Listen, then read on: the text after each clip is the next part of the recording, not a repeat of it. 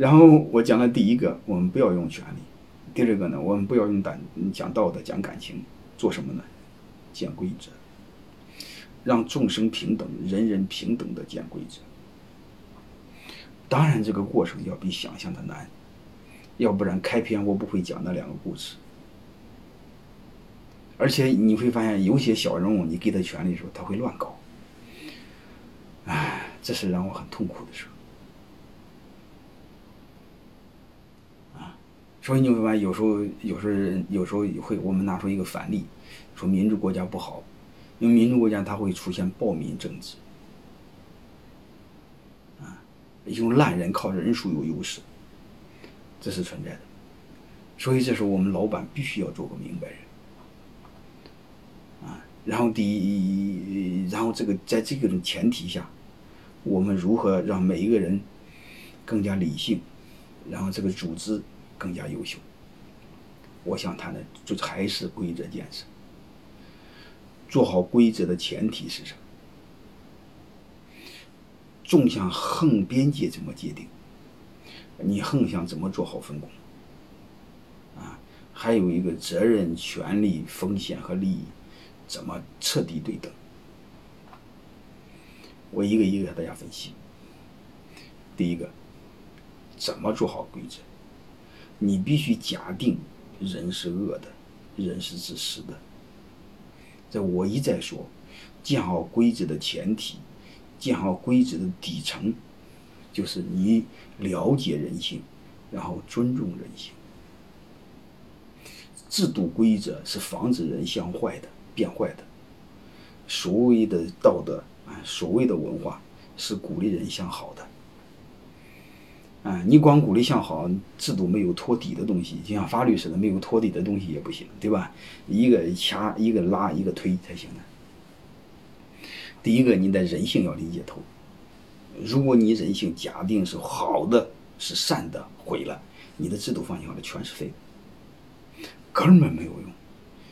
所以你看，中国企业的制度百分之八十是假的，它不叫制度，都一堆烂词。啊，最终还是老板一个人说了算。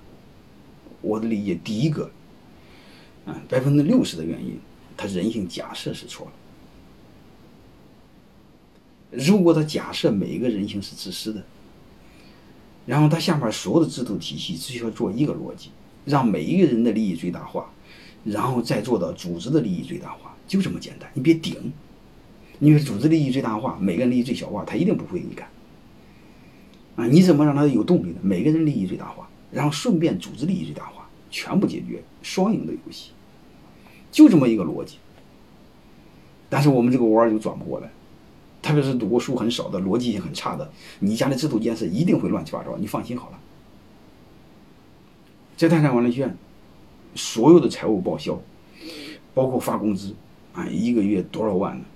我都不签字，我只看一个新的制度下发，我是要签字的，因为这个是考验智商的，啊，有时候我们制度建设，你看本来制度是什么？它是保护好人，惩罚坏人，我们的制度有时候你会毁了，它是惩罚的好人，保护的是坏人，啊，我们对于这些东西都不会做。你比如我举一个案例。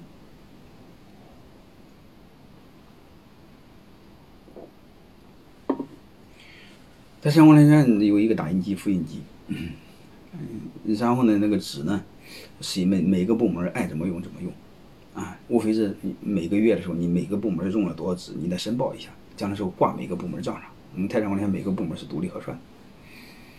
你会发现人性嘛，有些人他妈的这个事儿，他纸的用了他不说，这导致有一些大部分纸都对不上账，对不上账这事就很麻烦。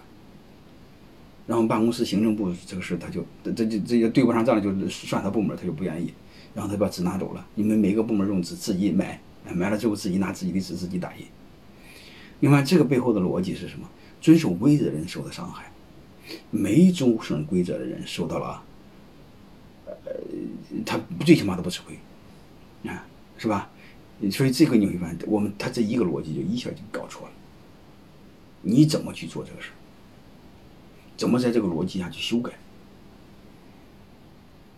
啊，让遵守规则的人赚便宜，让不遵守规则的人吃亏。这个怎么做？啊，你会发现，这类似我们这样的制度建设，很多都是这样吃了亏。